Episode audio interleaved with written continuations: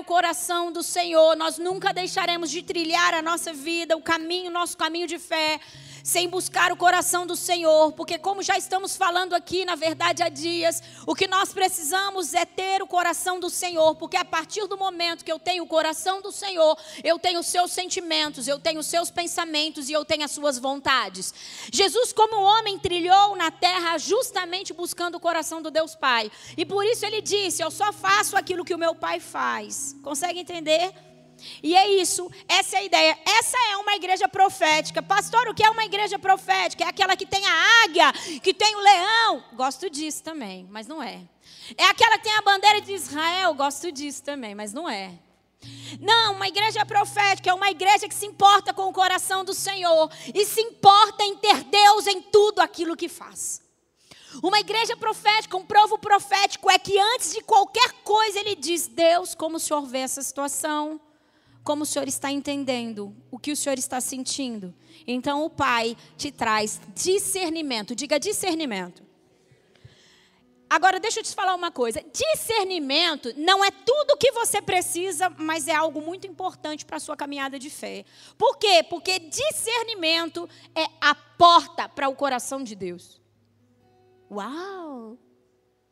Discernimento é a porta para o coração de Deus. Deus deu discernimento para a sua igreja, para o seu povo. Pergunta para mim, para quê, pastor? Ele deu discernimento para que você saiba o que buscar, o que procurar, entender em que caminho você deve trilhar.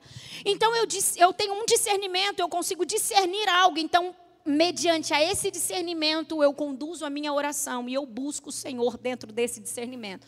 Tudo bem? É dessa forma, né?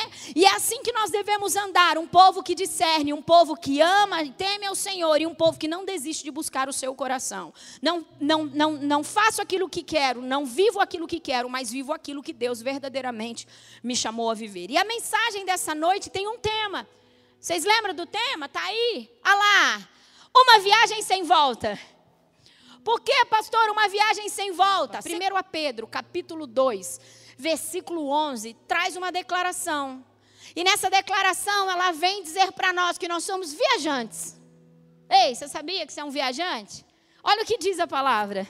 Amados, apóstolo Pedro, insisto que, como estrangeiros e peregrinos no mundo, vocês se abstenham dos desejos carnais que guerreiam contra a alma. Como estrangeiros e peregrinos no mundo. O que, que é alguém o que é um peregrino? Um peregrino é alguém que está em uma viagem, uma viagem longa. Então a Bíblia está dizendo que nós devemos ser peregrinos nessa terra, nós só estamos de passagem, nós só estamos fazendo uma viagem por essa terra, somos peregrinos. E o mais lindo de tudo isso é que a Bíblia ainda diz que além de peregrinos, apenas viajantes, nós também somos estrangeiros. Um estrangeiro é aquele que não está na sua nação própria. Cadê os estrangeiros aí? Essa não é a nossa nação, essa não é a nossa terra natal. Nós fomos criados e gerados no reino de Deus. E nós estamos aqui como peregrinos estrangeiros, trilhando a nossa caminhada de fé, trilhando a nossa vida juntamente com o nosso Senhor para cumprir toda a missão que Deus nos deu. E eu gostaria de falar sobre alguns viajantes, sobre alguns homens que estão na palavra, que em momento de peregrinação, no momento da sua viagem, da sua caminhada de fé, eles tiveram intervenções que mudaram toda a sua história. E talvez é exatamente isso que está precisando acontecer com você, para que de uma vez por todas você faça essa viagem e de lá nunca mais saia. Eu conhecia Jesus melhor, eu tive informação a respeito de que Jesus era o meu Salvador. E por muitos anos eu vivi com essa informação, mas ainda Jesus não tinha me cruzado o caminho. E é por isso que eu insisto em dizer que eu e você precisa de mais do que uma informação, você precisa de mais do que vir ao culto. Você precisa de mais do que ler a palavra. E eu não estou dizendo que isso não é bom, pelo contrário, eu estou dizendo que você precisa ler a Bíblia e você precisa pertencer a uma comunidade. Mas só isso não é suficiente para você trilhar um caminho com Deus e viver o propósito que Deus tem para você. Isso é claro. E eu gostaria então de começar dizendo a respeito de o apóstolo Paulo. Quem conhece? Atos capítulo 9, do versículo 1 em diante, começa a dizer a história de Saulo ou Paulo. E eu gostaria de ler com você Atos capítulo 9, do versículo 1 em diante.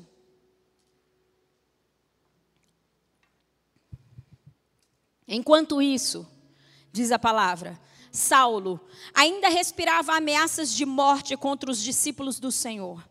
Dirigindo-se ao sumo sacerdote, pediu-lhes carta para as sinagogas de Damasco, de maneira que, caso encontrasse ali homens ou mulheres que pertencessem ao caminho, pudesse levá-los presos para Jerusalém. Em sua viagem, quando se aproximava de Damasco, de repente brilhou ao seu redor uma luz vinda do céu. Ele caiu por terra e ouviu uma voz que lhe dizia: Saulo, Saulo, por que você me persegue? Saulo perguntou: Quem és tu, Senhor? Ele respondeu: Eu sou Jesus, a quem você persegue. Levante-se, entre na cidade, alguém dirá o que você deve fazer. Os homens que viajavam com Saulo pararam emudecidos, ouviam a voz, mas não viam ninguém. Saulo levantou-se do chão e, abrindo os olhos, não conseguia ver nada. E os homens o levaram pela mão até Damasco. Por três dias ele esteve cego, ele não comeu e ele não bebeu. Primeiramente, eu quero só esclarecer algo aqui para você entender. Aqui diz a palavra que ele estava procurando homens e mulheres que pertencessem ao caminho. Antigamente, os seguidores de Cristo, os discípulos de Cristo, aqueles que entendiam quem Cristo era, ou talvez é, realmente andavam é, atrás da doutrina de Cristo, do que Cristo anunciava, eles eram conhecidos como seguidores do caminho, porque Cristo é o caminho e a. Cristo é o caminho. Então, os seguidores do caminho eram seguidores de Cristo. E Paulo diz a palavra, nós acabamos de ler, ele estava à procura dos seguidores do caminho para fazer o que, gente? Aprender, não é verdade? É isso que nós lemos. Bom, muito interessante. De repente, de repente, nessa peregrinação de Paulo, dentro da viagem que Paulo estava fazendo a Damasco, brilha uma luz muito forte. Jesus aparece para Paulo e diz: Ei, Paulo, vamos conversar. Mas a Bíblia diz que uma luz muito forte brilhou, e então ele diz: Eu sou Jesus, Jesus se apresentando a Paulo. Quero só trazer esse entendimento para você. É, Saulo, naquela época, porque então depois houve uma troca no nome, né? Mas Saulo naquela época era um dos homens mais cultos da cultura judaica. Nós não estamos falando de qualquer homem, era um homem que tinha um bom entendimento. E o entendimento dele, ele era tão zeloso no entendimento dele que Jesus estava anunciando algo diferente da sua cultura, diferente do seu entendimento. E por isso ele perseguia e matava, achando que aquilo estava realmente errado. Consegue entender?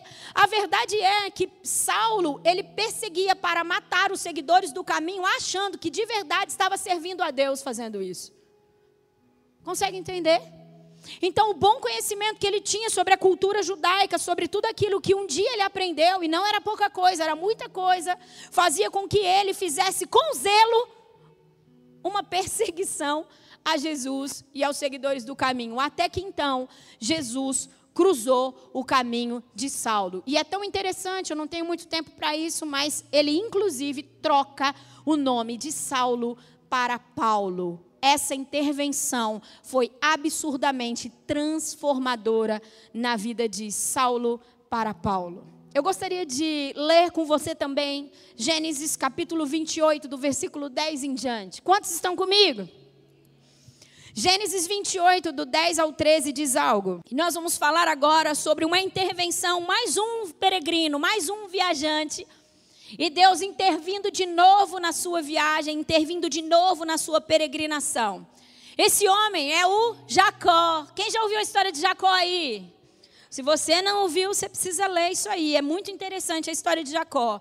E uma das coisas que me chama muito a atenção sobre a história de Jacó é que Jacó, ele nasceu com uma sentença de pecado.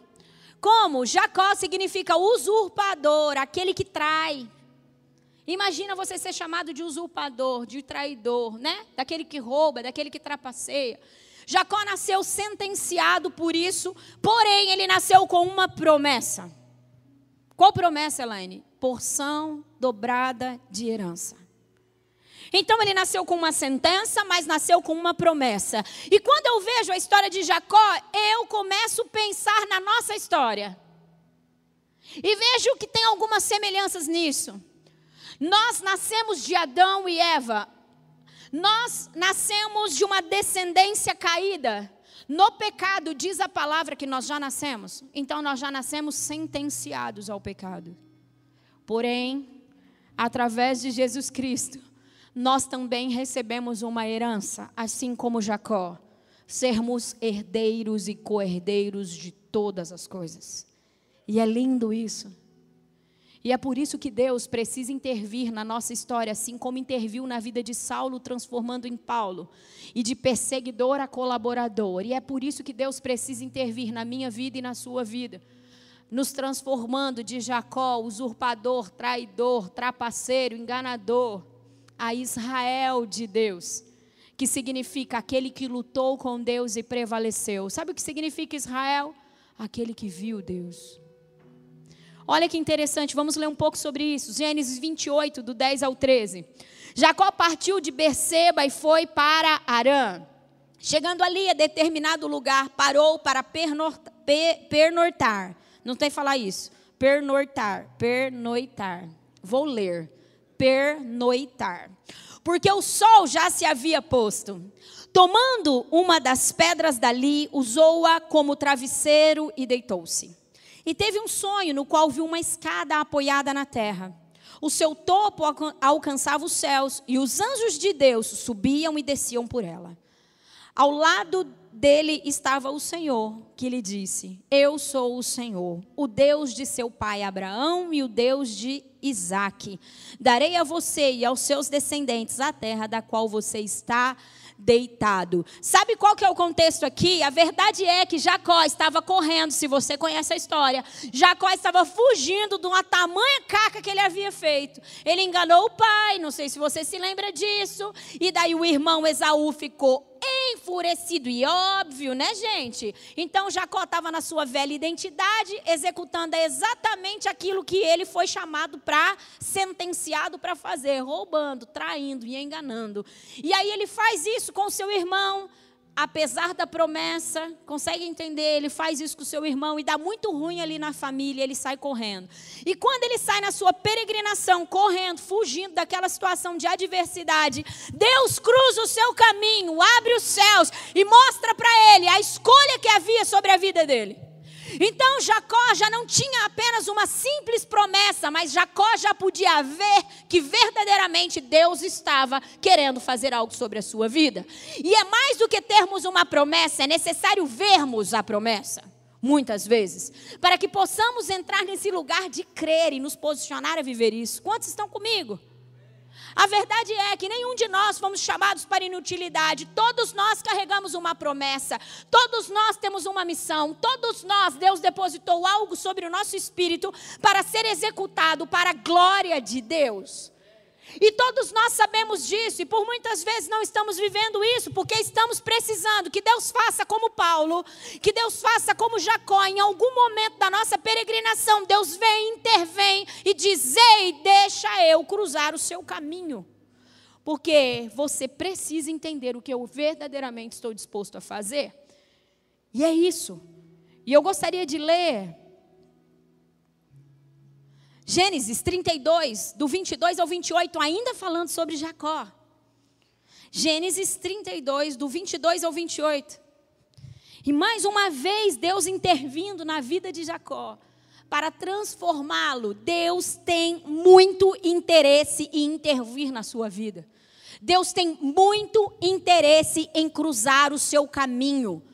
Porque a verdade é que nenhum homem é capaz de gerar a transformação que Deus tanto deseja fazer na sua vida, na minha vida, se não for por uma intervenção divina. Gênesis 32 diz assim: Naquela noite, Jacó levantou-se, tomou suas duas mulheres, suas duas servas e seus onze filhos para atravessar o lugar de passagem do Jaboque. Depois de havê-los feito atravessar o ribeiro, fez passar também tudo o que possuía. E Jacó ficou sozinho. Diga, ficou sozinho. Jacó ficou sozinho. E aí ele continua dizendo assim: a palavra diz assim: Então veio um homem que se pôs a lutar com ele até o amanhecer. Quando viu que não poderia dominar Jacó, tocou-lhe na articulação da coxa de forma que a deslocou enquanto lutava. Então o homem disse: Deixe-me ir, pois o dia já desponta. Mas Jacó lhe respondeu: Não te deixarei ir, a não ser que me abençoes. O homem lhe perguntou: Qual é o seu nome? E Jacó respondeu: é Jacó, respondeu ele. Então disse o homem: Seu nome não será mais Jacó, mas sim Israel, porque lutou com Deus e com homens e venceu. É exatamente a história que eu estava falando agora há pouco, é isso que nós lemos. E eu acho muito interessante algumas coisas que, que, que a palavra do Senhor está revelando aqui. A primeira coisa. Jacó, novamente, primeira peregrinação de Jacó, ele coloca a cabeça na pedra, abre os céus e Deus revela coisas que com certeza já mudaram a mente e o coração de Jacó a respeito de toda a sua perspectiva. Porque é impossível Deus fazer isso e nós continuarmos vendo e entendendo as coisas da mesma forma. Então Deus fez essa intervenção e novamente aqui ele já com a sua família, já com Jacó já estava rico, cheio de coisas, gado, animais, cheio de herança. A promessa de Deus já estava se cumprindo na vida de Jacó. Eu posso dizer que já havia se cumprido. Lindo, maravilhoso. Só que havia algumas coisas que Deus precisava intervir na vida de Jacó. Deus precisava novamente aparecer na vida dele para fazer com que Jacó não estacionasse naquele lugar, apesar de ser um lugar abençoado ainda não era tudo que Deus tinha. Deus precisava intervir. Então, novamente vem Deus. E quando Jacó fica sozinho, e quando Jacó fica sozinho, o homem aparece. E diz a palavra que ele estava ali lutando. E é muito interessante que diz que o homem viu que não poderia dominá-lo. E nessa manhã eu até comentei sobre isso. Gente, deixa eu explicar uma coisa para vocês é, não é real que um anjo, e não era um anjo, era o Senhor, imagine então. É, o anjo do Senhor era o próprio Jesus, bem provável, acredita-se que era o próprio Jesus que estava ali naquela aparição. Mas se fosse um anjo, sabe dos anjos, as hierarquias? Eu vou falar da menor hierarquia de anjos, o mensageiro.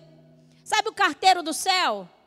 Aquele que recebe o seu clamor que recebe o seu clamor e leva para Deus, que recebe de Deus e traz ao seu coração, não são anjos de guerra, mas eles são suficientes para parar você. E diz a palavra aqui que o homem entendeu que não podia detê-lo. Sabe por quê? Sabe como nós nos tornamos imparáveis diante da presença do Senhor? Sabe quando Deus traz esse tipo de declaração? Eu não posso deter a Elaine. Sabe quando Deus fala sobre isso? Quando eu digo, eu não vou desistir de ter o seu coração. Não importa o que aconteça. Não importa o tempo que demore. Não importe se no deserto, se num ambiente desafiador, eu não desisto de ter o teu coração. Eu me torno alguém imparável na presença de Deus. Não tem a ver com queda de braço, não tem a ver com força. Porque eu tenho certeza que um, um, um tapa do anjo fazia Jacó, meu irmão, ir para a glória para sempre. Consegue entender? Mas a Bíblia faz questão de dizer que o homem achou que não poderia dominar. Então, até que o homem disse: Ó, oh, o negócio é o seguinte, eu vou te marcar, vou marcar na sua coxa. Eu vou deixar uma marca em você para você saber que nós tivemos um encontro. E vou embora. E eu vou embora. E ele disse: Não, não, não, não. Não vai, não. Até que você me abençoe. Homens que são famintos, mulheres que são famintos pelo coração do Senhor, mesmo que Deus diga assim: Ei, já te marquei, eu já atendi seu pedido de oração. Eu já operei um milagre na sua vida. Ei, eu já mostrei para você que você é amado. Não, não, não, não, Deus. O negócio é o seguinte: não é sobre isso. Eu quero seu coração. Não vai embora, não. Eu preciso que o Senhor fique aqui. Eu preciso estar em você e você precisa estar em mim. Então nós nos tornaremos homens e mulheres imparáveis diante da presença do Senhor. E aí diz a palavra, como eu já disse, que o nome de Jacó foi trocado. Ali Deus não só, não só mostrou o quanto ele é poderoso, mas tocou em toda a identidade de Jacó. E de verdade, meu irmão, nem Saulo voltou, nem nem Paulo voltou a ser Saulo e nem Jacó voltou a, Israel voltou a ser Jacó. Por isso que é uma viagem sem volta. Por isso que nós estamos falando de uma viagem sem volta.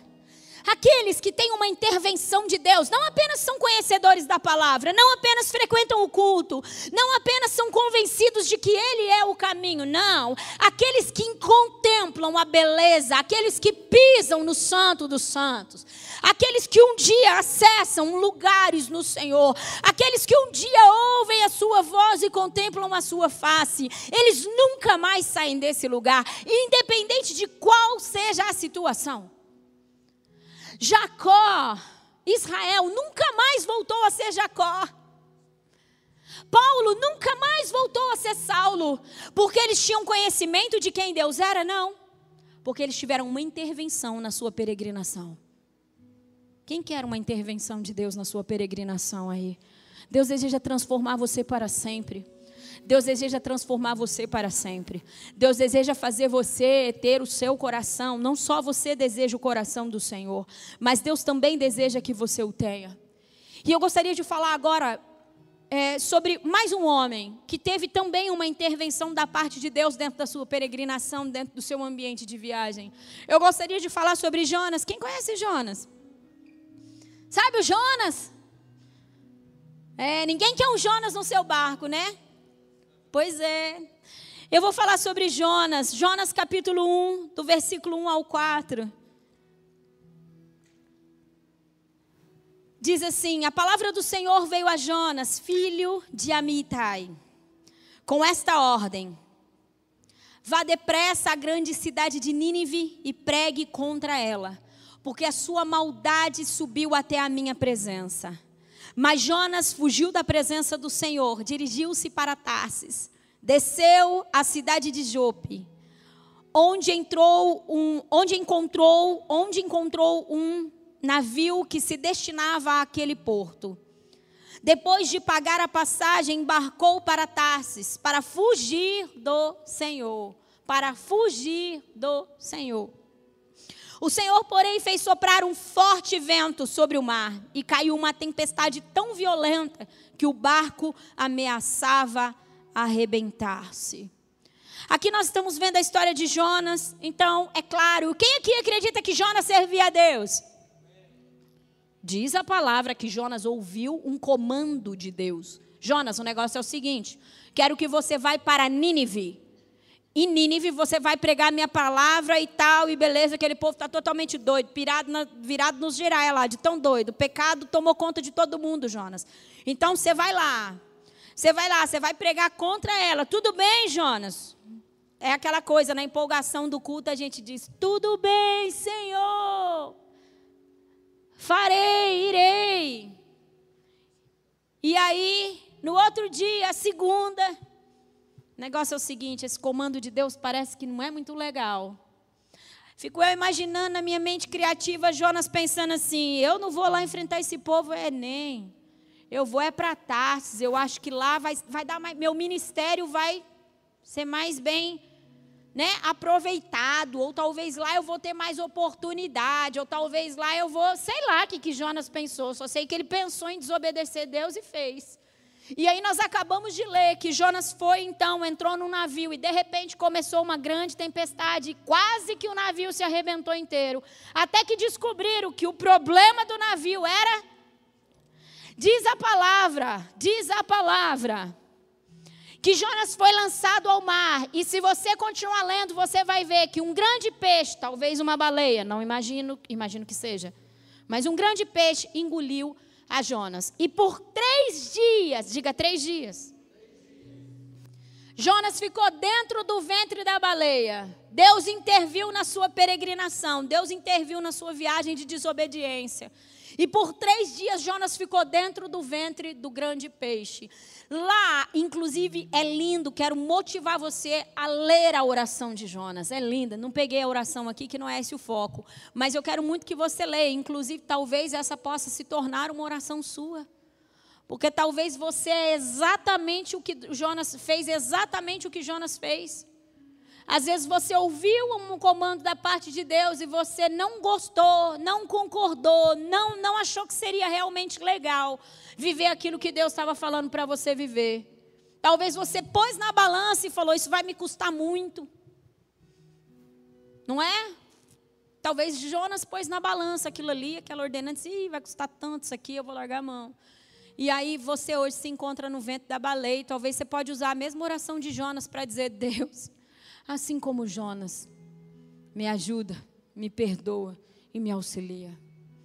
E aí diz a palavra que Jonas clamou ao Senhor, então o grande peixe cuspiu ele. E aí nós podemos ler aqui, Jonas capítulo 3, do versículo 1 em diante, diz algo muito lindo. O ventre, o peixe vomitou a Jonas e diz assim: A palavra do Senhor veio a Jonas pela segunda vez, com essa ordem: Vá à grande cidade de Nínive e pregue contra ela a mensagem que eu lhe darei. Então Jonas obedeceu a palavra do Senhor e foi para Nínive. Era uma cidade muito grande, sendo necessário três dias para percorrê-la. Sabe o que eu acho interessante da parte de Deus? Deus deseja intervir na nossa peregrinação, porque nós não pertencemos a esse mundo, nós somos como forasteiros tanto para nos mostrar quem Ele é, como para corrigir o nosso caminho. E sabe por que isso? Pergunta para mim, por que, pastora? Porque você é o bem maior de Deus aqui na terra. Porque você é tudo que Deus deseja. Sabe qual que é o grande problema meu e seu? Muitas vezes nós acreditamos no que o inimigo diz sobre nós e não no que Deus diz. Deus nunca viu Jonas de uma maneira diferente, mesmo quando ele estava no ventre da baleia. E a prova disso é que quando ele sai do ventre da baleia, estou eu aqui na minha mente criativa pensando que Jonas ainda estava inteiro embabado. E Deus já estava dizendo assim: escuta de novo, Jonas. Deus não mudou o plano para Jonas, meu irmão. Deus falou: vai lá e cumpre aquilo que eu mandei para você desde o começo não mudei o plano. E sabe o que é interessante disso? Deus sempre quis dar a você o seu, o seu coração. Deus sempre quis dar o coração dele para mim e para você. Lane, prova isso. Eu provo. Quando ele criou o homem do pó da terra e fez a sua imagem, Adão e Eva, lá no Éden, quem lembra do Éden? Ele te criou para ter relacionamento com você. Deus nunca quis se esconder do seu povo. O povo que se escondia dele por causa do pecado. Lá em, em, no Éden, lá com Adão e Eva, todos os dias, na viração do dia, vinha o ruac, o vento do Senhor. Então ele se manifestava e falava com os seus filhos. Você acredita que é exatamente isso que ele continua desejando fazer? Não mudou nada. Deus nenhuma vírgula acrescentou nessa história. A história permanece integral, na íntegra. Não pôs vírgula, não pôs ponto final, ele continua no mesmo desejo. Só que por muitas vezes nós que nascemos de Adão e Eva, de uma natureza pecaminosa, estamos como peregrinos e estrangeiros nessa terra, mas nós nos esquecemos que só somos peregrinos e só somos estrangeiros. Então nós começamos a achar que aqui é a nossa casa, e aí a gente se acostuma com o que é da terra, e a gente começa a se desacostumar com o que é do céu. É por isso que quando Deus viu que Jacó estava muito acostumado com os costumes da terra, ele abriu os céus e diz: Contempla, contempla a escada e veja os anjos. Ei, tudo no céu é real.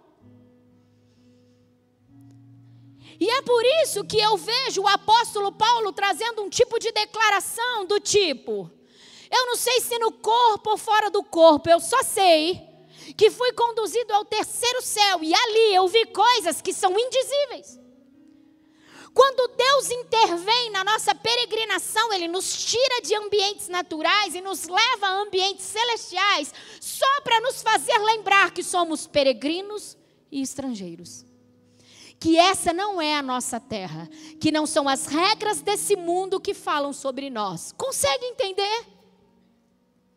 E que existe uma chamada de amor para sempre sobre as nossas vidas. E que existe um Deus disposto a nos fazer viver a Sua vontade, por mais que nós tenhamos peregrinado a caminhos que são totalmente fora da vontade dEle. Deus deseja que eu e você pare de andar por muitos lugares e comece a andar para um único caminho, para um único lugar, porque eu sou o caminho, a verdade e a vida. E quem quer o meu Pai deve trilhar a mim. Então, como peregrino nessa terra, assim, eu tenho empresa, eu trabalho, eu estudo, eu isso, tudo bem. Mas o meu coração tem um só caminho para percorrer. O meu coração tem um só caminho para percorrer o caminho que busca a Jesus e ao seu coração, porque a partir disso eu me torno apenas um estrangeiro, um, um peregrino estrangeiro que está como alguém que eu vou falar para você agora. Abraão. Não é à toa que Abraão foi o pai da fé. Não é à toa que Abraão se tornou o homem referência para nós como nosso pai, porque ele entendia que apesar de estar na terra, ele era só um peregrino e um forasteiro e um, e um estrangeiro. E que tinha algo muito maior, do qual seus olhos nunca poderiam se perder. Consegue entender? E eu gostaria que você lesse aqui comigo. Hebreus capítulo 11, do versículo 8 em diante diz sobre isso? Hebreus 11, do versículo 8 em diante. Diz: pela fé, e é pela fé, e é pela fé que Abraão, quando chamado, obedeceu e dirigiu-se a um lugar que mais tarde receberia como herança embora não soubesse para onde estava indo. Pela fé peregrinou na terra prometida como se estivesse em terra estranha. Viveu em tendas, bem como Isaac e Jacó, co-herdeiros da mesma promessa. Pois ele mesmo esperava a cidade. Qual cidade, igreja? A que tem alicerces, cujo arquiteto e edificador é Deus. Sabe como Abraão trilhou toda a sua vida? Buscando o reino de Deus, buscando a nova Jerusalém. Abraão trilhou o seu caminho de vida com fé, buscando a Sião. Os nossos corações precisam estar em busca de Sião apesar de estarmos na terra como peregrinos e forasteiros, o nosso coração não pode se perder nessa cultura. O nosso coração não pode se perder com o que essa terra nos oferece. Porque quando nós tentamos fazer isso, então Deus intervém. Aliás, é isso que ele sempre quer fazer: dizer, não, não, não, não. Não foi para isso que eu te formei, não foi para isso que eu te chamei. Eu quero que você entenda o quão real é o meu reino. E eu quero que você entenda o quão real é o meu amor e a promessa que eu tenho sobre a sua vida. Deus deseja intervir o tempo todo. Sabe, é, é, muito interessante, eu iniciei dizendo que o poderoso não é a informação. Essa palavra não tem nada de uau, quanta revelação. Nem busquei a raiz de nada aqui, até poderia, porque no hebraico, não, isso pouco importa, isso não vai mudar a sua vida. Sabe o que vai mudar a sua vida? Eu sou a prova viva que Jesus é capaz e é suficiente para mudar uma pessoa. Eu, como uma colérica, 200% colérica,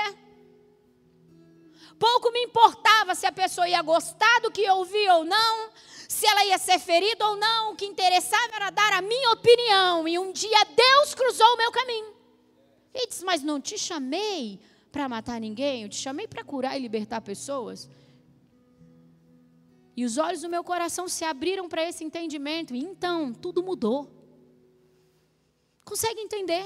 A transformação que eu e você busca, meu irmão, é mais do que um entendimento que você precisa. Não que isso seja pouco. Talvez o entendimento de que algumas coisas aí precisam ser transformadas, talvez seja 50% do que você precisa. Os outros 50% é ouvir Deus, ver Deus, sentir Deus e andar com Deus. Consegue entender? A Elaine, de quando abriu o ministério cumprir, quando Deus ordenou que isso aqui tudo acontecesse, porque Deus é demais.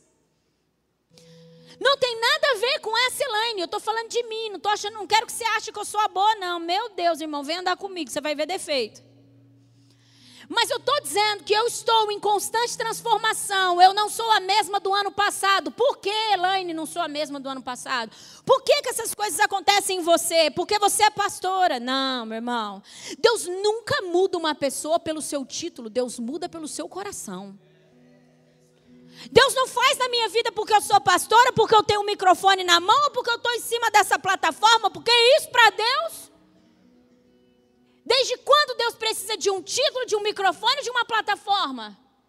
Mas Deus está em busca de corações rendidos, de corações que buscam uma intervenção dele para que haja real transformação. Deus deseja pegar as áreas de fraqueza da sua vida e transformar. Pastor, eu já sei algumas áreas da minha vida, lindo. Lindo. E o quanto você está pedindo para Deus intervir aí. E o quanto você está pedindo para que Deus faça. Ei, Deus, assim como o Senhor fez a Jacó. Me deixa ver para entender. Vem falar, Deus. Quantos resgates Deus tem para nós.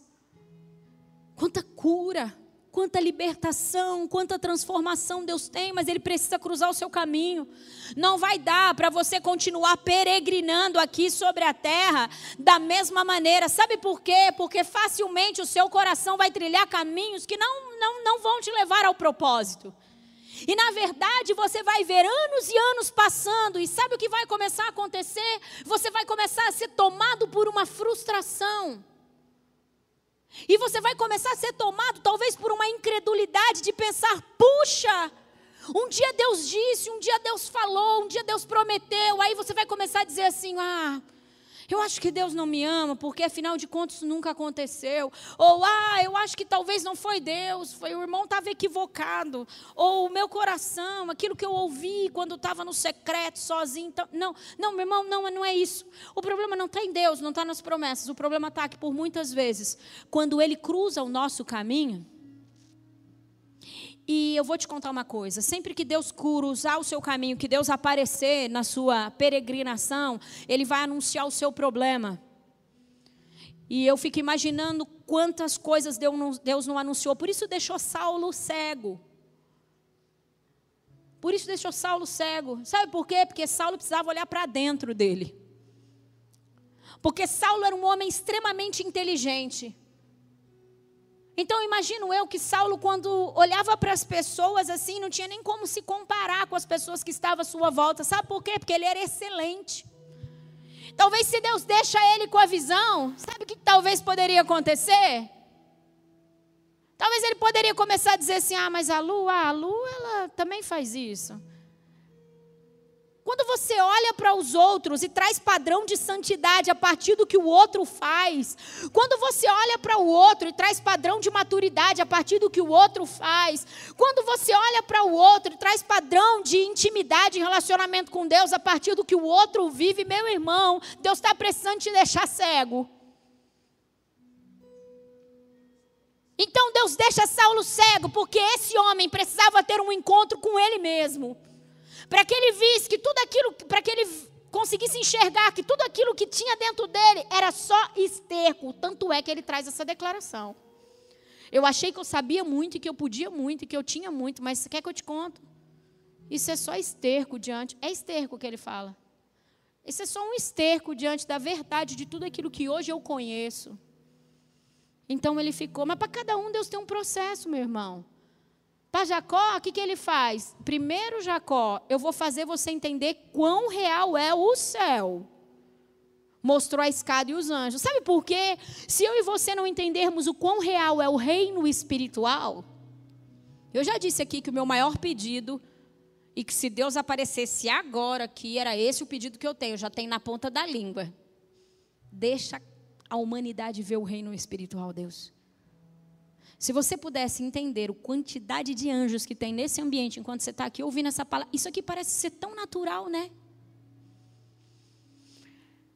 Tem tanto anjo trabalhando, o Espírito do Senhor está trabalhando na sua mente, no seu coração, tem tanta coisa sendo entregue para você agora. Por isso que nós precisamos entender, porque aí a gente não vai ficar no celular gastando tempo. Porque aí, jovem, não vai dar para ficar no celular, distraído com rede social, no momento onde os anjos do Senhor e o Espírito do Senhor passeiam no nosso meio. Por isso que nós precisamos, e assim Deus fez com Jacó. Sabe por quê? Imagino eu aqui na minha mente criativa que Deus precisava gerar temor no coração de Jacó. Você que se acha o espertão, Jacó. Você que é o usurpador, aquele que. Você se acha o espertão, não se acha? Beleza, vou te mostrar o quão real é o céu, para que você veja o quão nada você é. Então, esse seria o meu pedido. Deus mostra para as pessoas, os anjos e os demônios. Deixa elas ver a realidade do reino espiritual, porque elas vão se posicionar. Não sei por que Deus não deixa. Se ele quisesse me ouvir, podia deixar. Tipo, vai virar uma bagunça, né? Então, imagino que é por isso. Imagina que bagunça santa. E aí aconteceu isso, e é isso que precisa acontecer, intervenções de Deus, e Deus está disposto. Sabe, mulher, Deus quer gerar intervenções na sua peregrinação quando você está lavando sua roupa. Quando você está lavando a sua louça, quando você está limpando a sua casa, quando você está limpando a bundinha do neném. Porque a Bruna trouxe, inclusive, uma palavra esses dias no tarde com ela sobre o Deus do ordinário, o Deus do dia a dia. Deus não precisa de algo mirabolante, não precisa acontecer muita coisa para Deus cruzar o seu caminho, não. Ele só precisa que você tenha um coração disposto, desejoso, que não se cansa de buscar o seu coração, para que ele verdadeiramente mude a sua história.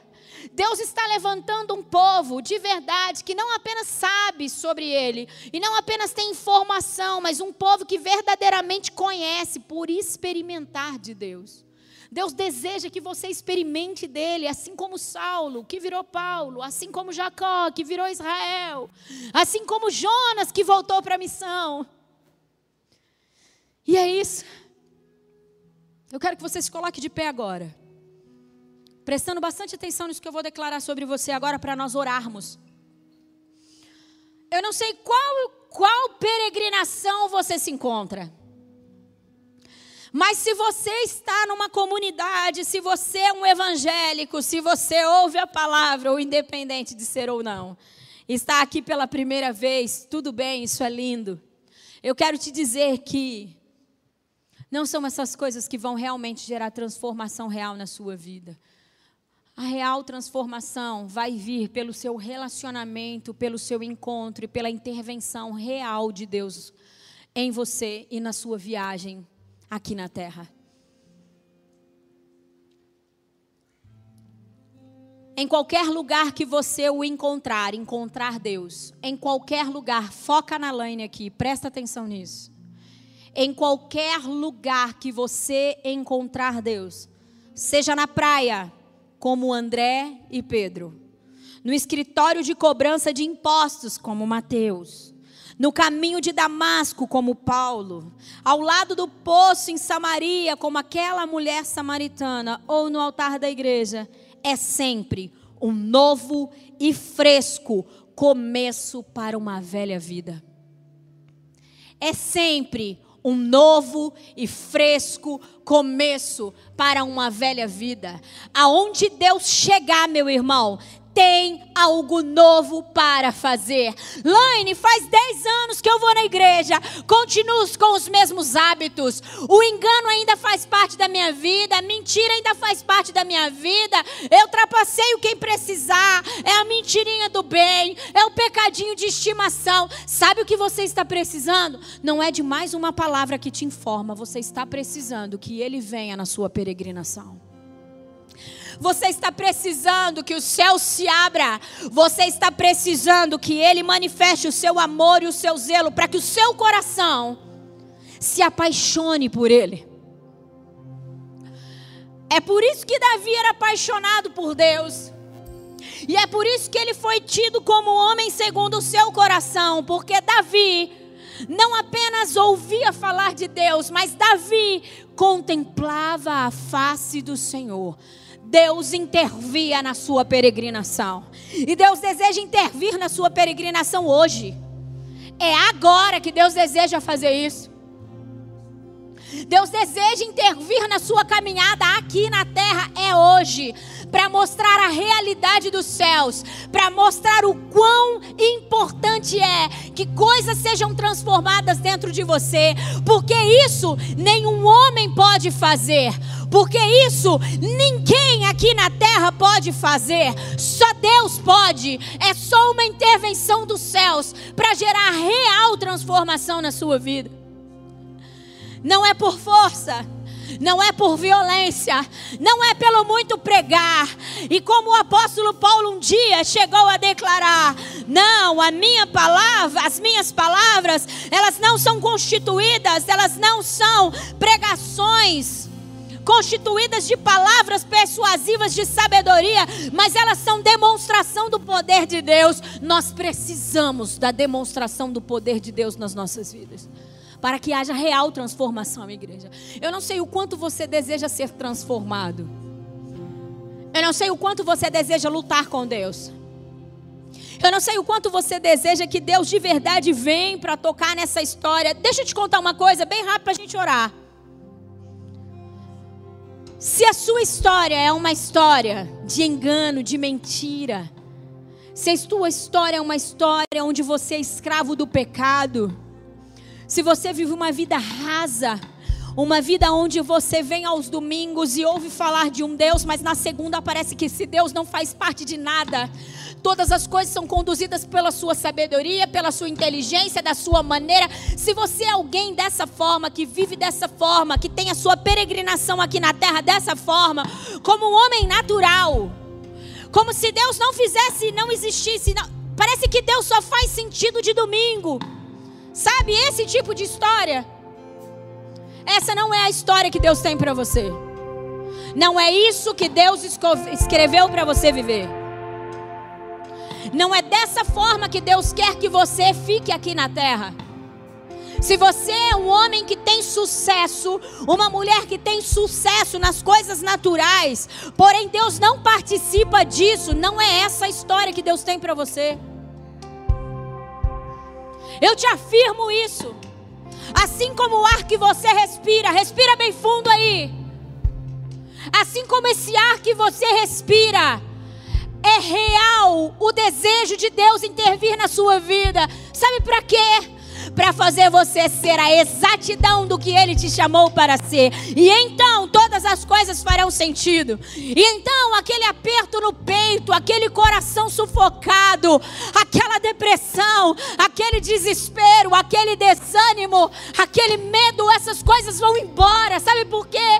Porque não vai mais trilhar a sua peregrinação sozinho, mas com um amigo que intervém e fala e direciona a sua vida todos os momentos e a todo o tempo.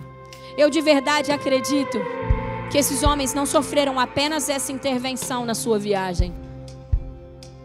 Esses homens, Paulo, Israel, Jonas, esses homens e muitos outros não sofreram apenas essa intervenção. Deus fez isso muitas vezes, com certeza, porque Deus os fez dependentes dele. Deus deseja fazer você ser alguém independente dele.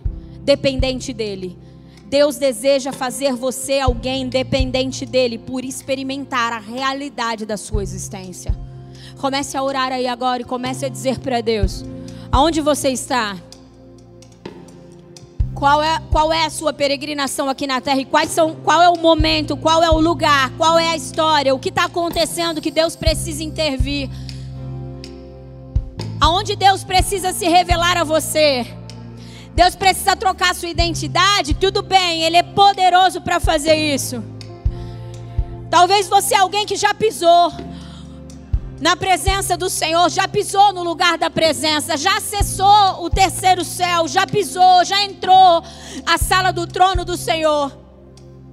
Mas você se perdeu e agora você não acha mais esse lugar. Ei, Deus deseja te pegar pela mão, ainda hoje, te conduzir para esse lugar para que você nunca mais saia. Porque o terceiro céu, o lugar da presença, a sala do trono, é o seu lugar, é esse lugar que Deus deseja que você esteja. Você não é um estrangeiro aí, você não é um intruso, você não é alguém que não é bem-vindo. Pelo contrário, o Senhor deseja te ter na sua presença. O Senhor deseja entregar o seu coração a você. O Senhor deseja comunicar os seus desejos a você. O Senhor deseja fazer você ver aquilo que é celestial, aquilo que é real do reino de Deus. O Senhor deseja fazer de você um homem e uma mulher espiritual. Porque os que são espirituais a tudo discernem, a nada podem ser discernido. Deus deseja ser, fazer você ser alguém que discerne todas as coisas e por discernir todas as coisas sabe encontrar um lugar no coração do Senhor.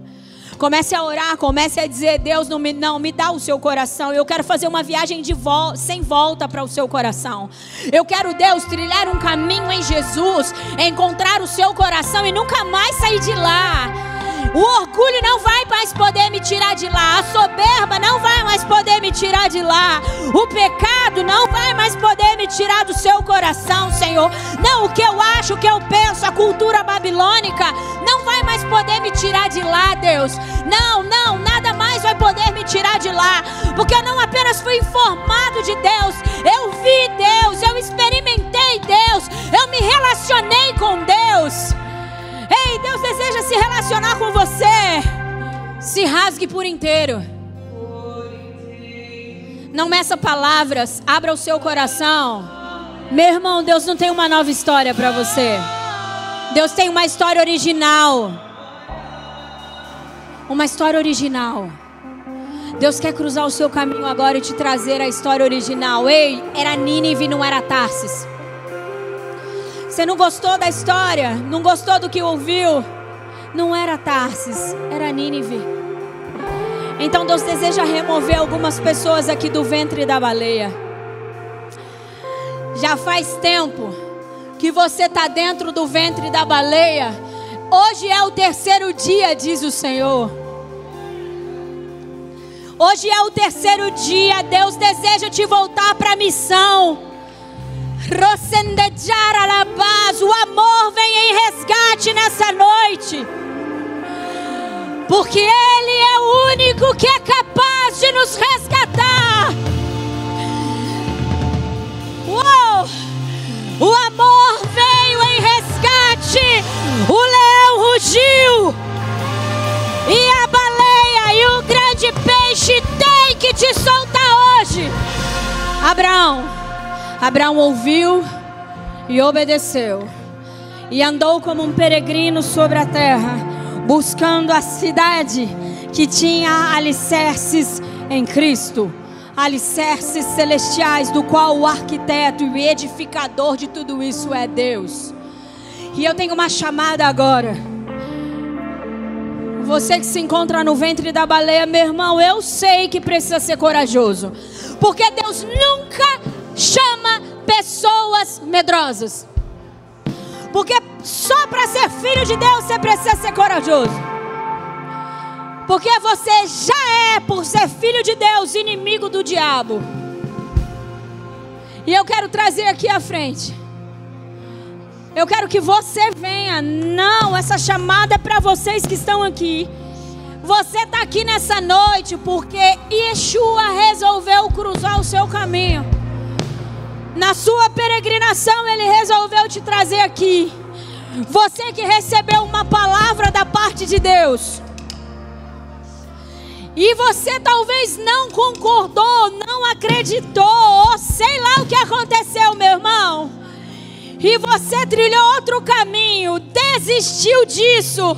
E hoje se sente no ventre da baleia. Vem aqui à frente, nós precisamos orar por você. Hoje, o vem, hoje a baleia vai ter que te cuspir. Porque Deus tem uma história para você viver. Deus tem uma história para você viver.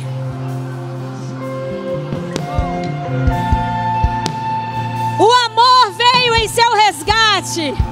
O amor veio em seu, em seu resgate. Você que ficou com medo do que ouviu e desistiu. Você que foi talvez ofendido dentro da sua peregrinação. Meu Deus, você foi ofendido na sua peregrinação e desistiu da, da ordenança do Senhor. Vem aqui à frente. Deus deseja te trazer para o seu plano original. Deus não está escrevendo uma nova história, não, meu irmão. Deus deseja que você viva essa história. Pessoas arrependidas, que assim como Jonas, dentro do ventre da baleia, gritam bem alto: Ei, eu quero te dizer, Deus ouviu sua oração. O amor ouviu a sua oração, e é por isso que Ele hoje interviu na sua peregrinação. E está na hora da baleia, do grande peixe cuspir você. Sabe para quê? para que volte a ser ativado os dons, para que volte a ser ativado a chama no seu coração, para que volte a ser ativado o amor e a paixão pelo propósito, para que os seus olhos volte a contemplar o Senhor que traz todo sentido para a sua existência. Eu gostaria de pedir para os pastores, para alguns líderes, para que viessem orar por essas pessoas agora. Orem por essas pessoas. Senhor, tudo é teu, tudo é para o Senhor, tudo é para a tua glória. Tudo tem a ver com o teu propósito, Deus. Deus, o Senhor sabia que essas pessoas estariam aqui, por isso me ordenou trazer essa mensagem. Eles precisam fazer uma viagem sem volta ao seu coração. Eles precisam encontrar o seu coração. Eles precisam ver a sua face, eles precisam, Senhor, ter as suas algemas quebradas, os seus grilhões despedaçados, eles precisam ter as suas feridas curadas, eles precisam ouvir a sua voz, eles precisam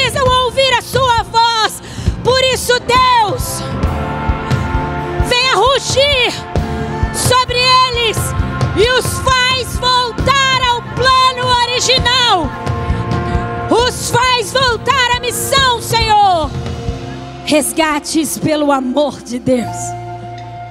Jesus deseja te transformar para sempre. A ideia de Deus não é fazer você simplesmente frequentar uma comunidade e continuar sendo o mesmo. A ideia de Deus é fazer você viver o plano original. Deus tem uma missão para você, Deus tem um propósito para a sua vida. Deus escreveu algo sobre você. E é lindo, porque Deus não vê você do jeito que você se vê. Ah, Deus, quando olha para a sua igreja, Ele não vê uma igreja adúltera. Ele não vê uma igreja que está em negociação. Ele não vê uma igreja que quer construir grandes impérios. Ele não vê uma igreja totalmente deturpada, que por muitas vezes nós olhamos e nos decepcionamos. Deus vê a noiva imaculada, Deus vê eu e você como alguém santo, Deus vê eu e você como alguém de autoridade, Deus vê a nossa vitória, meu irmão. Deus nos vê muito mais do que vencedores. E é isso que Ele está te chamando para viver. Depende do quanto você deixa Deus intervir a sua história.